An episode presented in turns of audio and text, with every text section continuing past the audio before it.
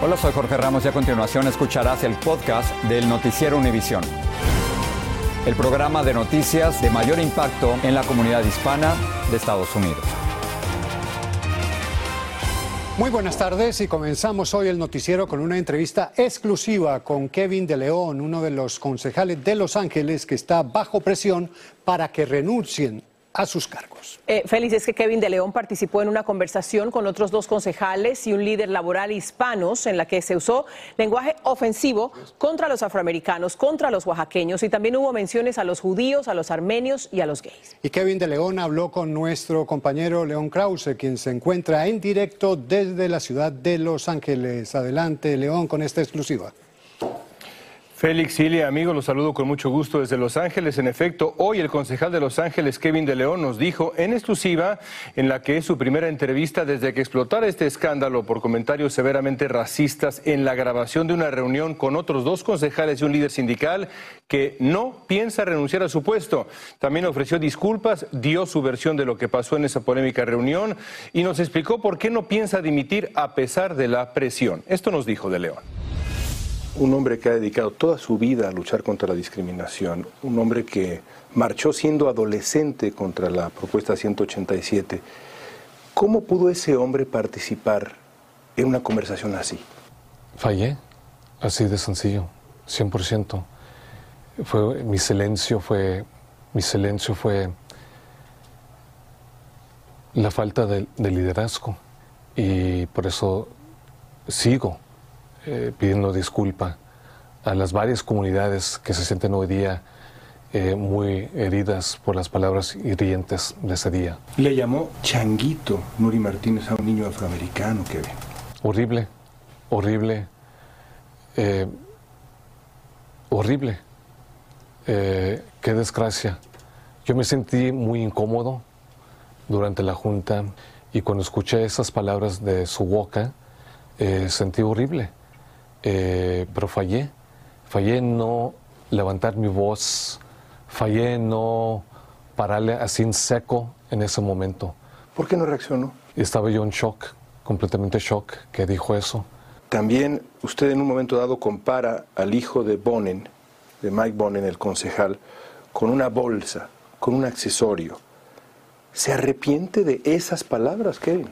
Yo sé lo que es ser padre, pero yo fallé en ese momento por el mal chiste.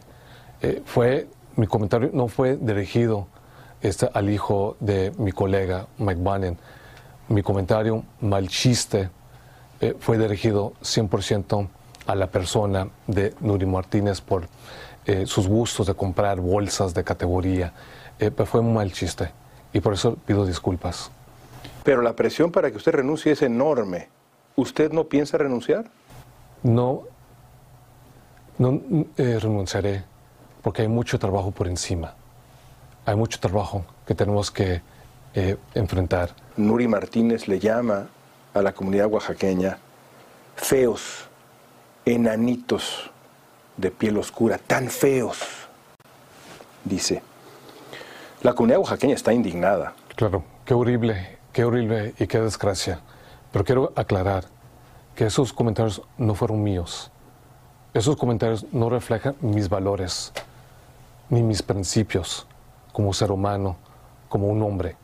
Esos comentarios eh, horribles no salieron de mi boca.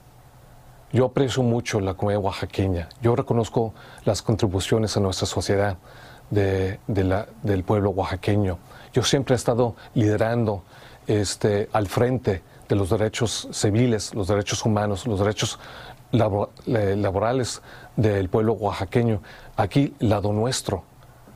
Eso no fueron mis comentarios, eso no fueron mis palabras, pero fallé y reconozco que fallé por mi silencio. Su madre, a quien usted ya mencionaba, fue, fue inmigrante, fue indocumentada.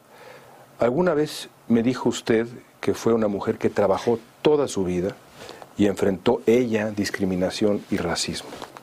Yo sé que su madre murió hace ya, hace ya tiempo. ¿Qué consejo le daría a usted su madre hoy en el contexto de esto que enfrenta? Mi mamá, a mí.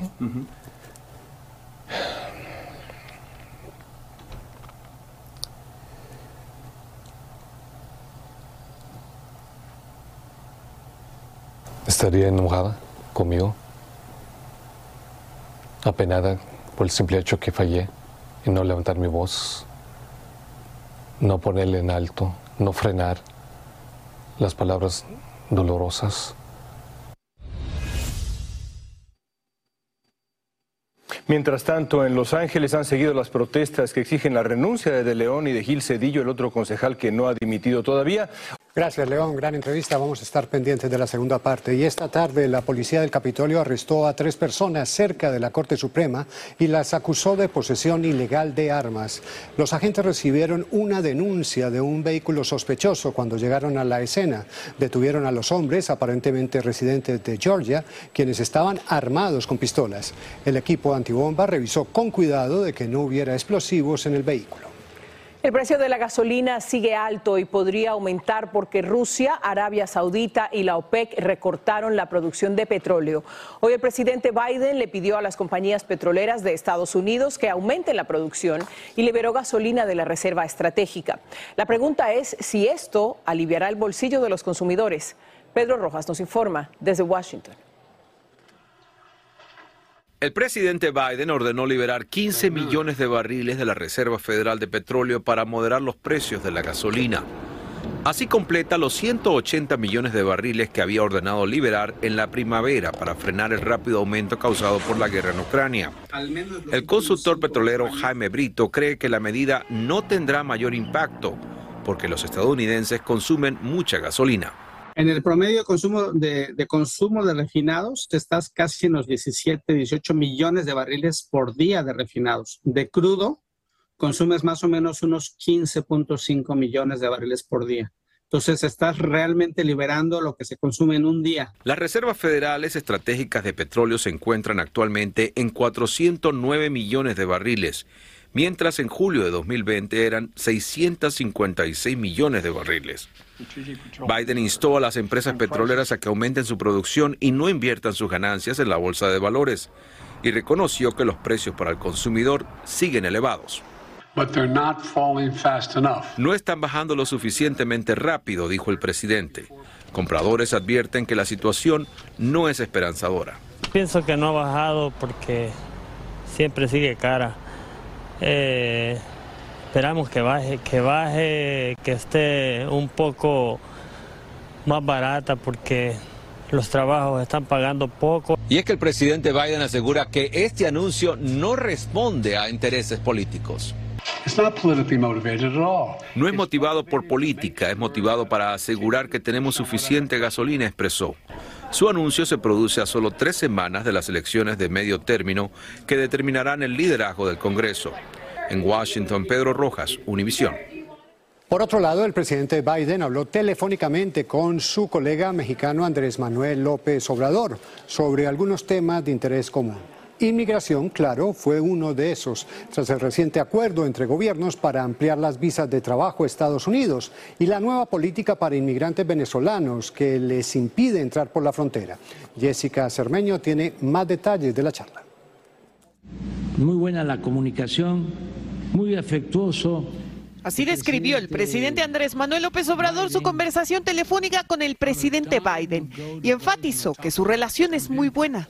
Celebramos que se haya tomado la decisión de entregar visas temporales a hermanos venezolanos, también hablaron del combate al tráfico del fentanilo, que junto con el control de la migración irregular son los temas más importantes para los estadounidenses de cara a las próximas elecciones de medio término. Además, el canciller Marcelo Ebrard confirmó cuántos venezolanos hasta ahora ha deportado Estados Unidos, este país. Hasta ahora 1.768 y aunque en Palacio Nacional se mostraron complacidos con la promesa estadounidense de otorgar 65 mil visas de trabajo, más 24 mil permisos humanitarios a los venezolanos, en la fronteriza Ciudad Juárez el regreso de los rechazados provoca lágrimas. Y estoy con mis niñas que realmente estamos tristes, demasiado desconsolados porque realmente no podemos entrar. En la llamada Biden le confirmó a López Obrador su presencia en la cumbre de América del Norte, donde también se espera que asista el primer ministro canadiense Justin Trudeau. Un evento que se realizará este invierno aquí en México, aunque no se precisaron las fechas. Al encuentro también están invitados las esposas de los mandatarios. ¿El tema de las consultas en materia eléctrica se tocó? No, no fue materia legal. En México, Jessica Cermeño, Univisión. Y a propósito de la crisis migratoria, las autoridades de la ciudad de Nueva York inauguraron un recinto de grandes carpas para alojar temporalmente a los migrantes que están enviando en autobuses los gobernadores republicanos de Texas y Arizona. El centro humanitario en la isla de Randall será un lugar de paso para hombres que viajen solos. Muchos de ellos son venezolanos. En las carpas hay catres para 500 personas, lavandería, comedor y teléfonos para el uso de los residentes. El alguacil del condado Maverick en Texas dice que los cadáveres de migrantes que murieron tras cruzar la frontera permanecerán en un contenedor refrigerado hasta que sean identificados. Tom Schoenberg agrega que el director de la funeraria local no puede seguir haciéndose cargo de ellos y dice que trabaja con funcionarios mexicanos y hondureños para identificarlos y entregárselos a sus familiares. Estás escuchando el podcast del noticiero Univisión. Imágenes nunca antes publicadas muestran a Gaby Petito con Brian Laundrie días antes de que él la asesinara. Las captó una cámara de vigilancia en un Whole Foods en Jackson, Wyoming, el 27 de agosto del año pasado. Petito fue reportada desaparecida el 11 de septiembre y diez días después hallaron su cuerpo en un parque nacional de Wyoming. Laundrie se suicidó y dejó una nota confesando el crimen. Los inversionistas recordaron hoy uno de los días más oscuros en la historia de Wall Street porque se cumplen 35 años del llamado lunes negro. El 19 de octubre de 1987, la Bolsa de Valores experimentó una breve pero violenta caída de 22,6% del Dow Jones en una venta inducida por el pánico. Desde entonces se añadieron reglas que han evitado una caída similar. Y a propósito de economía, el IRS o el Servicio de Rentas Internas tiene buenas noticias. Esa agencia federal reveló una gran modificación a sus niveles de impuestos sobre la renta, que le ahorrarán mucho dinero a los contribuyentes en estos tiempos de dificultades. Luis Mejid nos explica cómo será este alivio. A Sofía López le cuesta creer que la inflación le traiga algún beneficio. No, ¿cómo crees si se gasta más? Pero el Servicio de Impuestos ha hecho ajustes para el año próximo que podrían ahorrarle dinero. El cambio es todo en, en base a los porcentajes que uno paga de impuestos en base a lo que uno, a lo que uno gana. Los ajustes se hacen anualmente, pero los anunciados para el 2023 son más beneficiosos, interesantemente gracias a la inflación. La matemática puede ser un poco compleja, pero en términos prácticos lo que esto significa es que millones de contribuyentes van a terminar pagando menos impuestos por sus ingresos. Sofía tiene sus dudas. Yo hasta no ver, no creer, porque lo que se habla, el viento se lo lleva, pero si no hay un papelito que te lo diga, Vamos entonces a lo escrito. Cuanto más gana uno, mayor es el porcentaje que paga en impuestos. Solo un ejemplo, si usted gana 41.775 dólares anuales, paga hoy un 22%.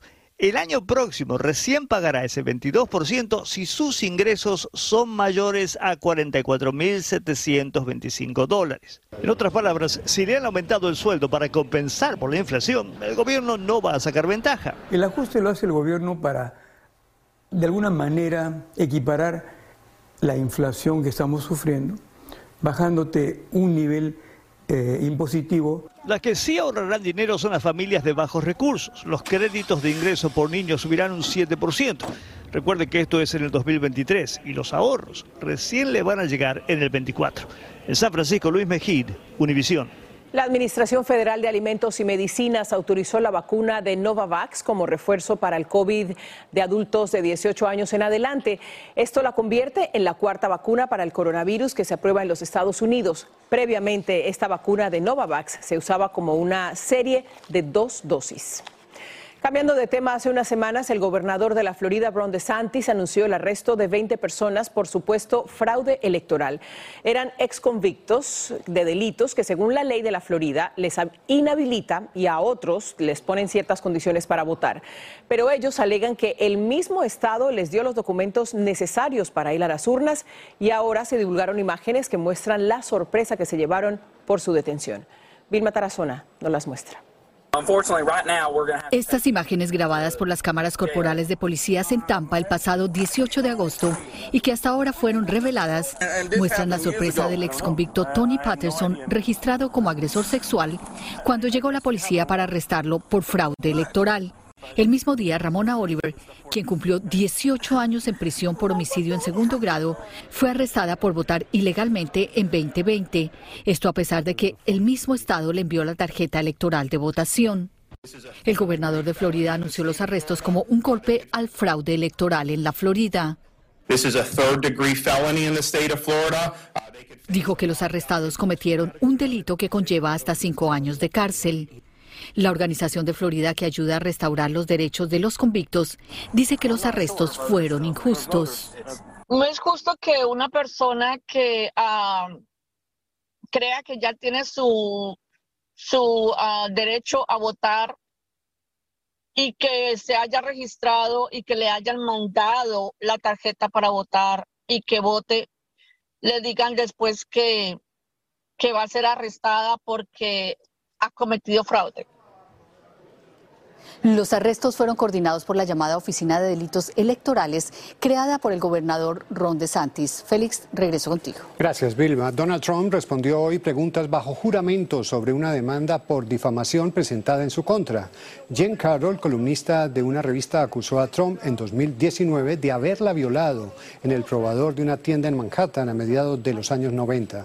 Abogados de Carroll dijeron que habían tomado declaración a Trump, pero no revelaron qué dijo.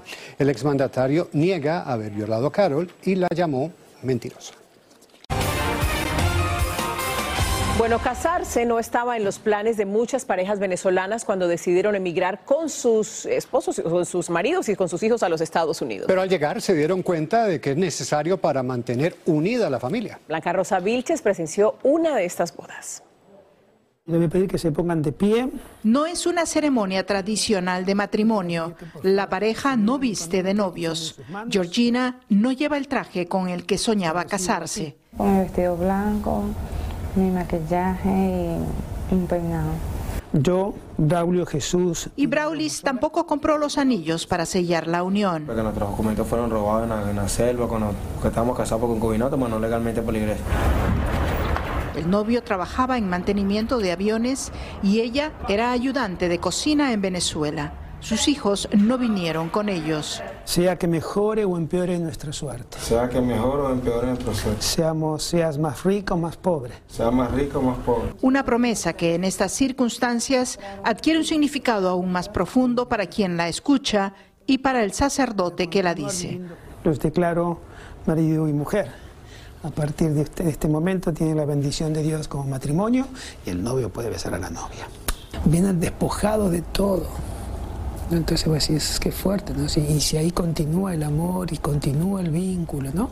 Una unión y un certificado que les permitirá demostrar a las autoridades que se trata de una familia. Que no sean separados como familia, sino que hay algo que atestigue, que está diciendo y testificando que ellos son, que ellos son pareja. Este es el regalo de matrimonio mío para ustedes. El primer celular que tienen en Nueva York y que usarán para llamar a sus hijos en Venezuela.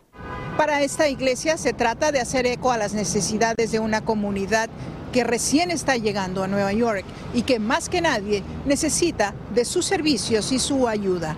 Sencillo, pero lo recibimos de corazón. Y que la bendición de Dios Todopoderoso, Padre, Hijo y Espíritu Santo. En Nueva York, Blanca Rosa Vilches, Univisión. Lo más importante es que están unidos. Y que sean felices. Así termina el episodio de hoy del podcast del Noticiero Univisión. Como siempre, gracias por escucharnos.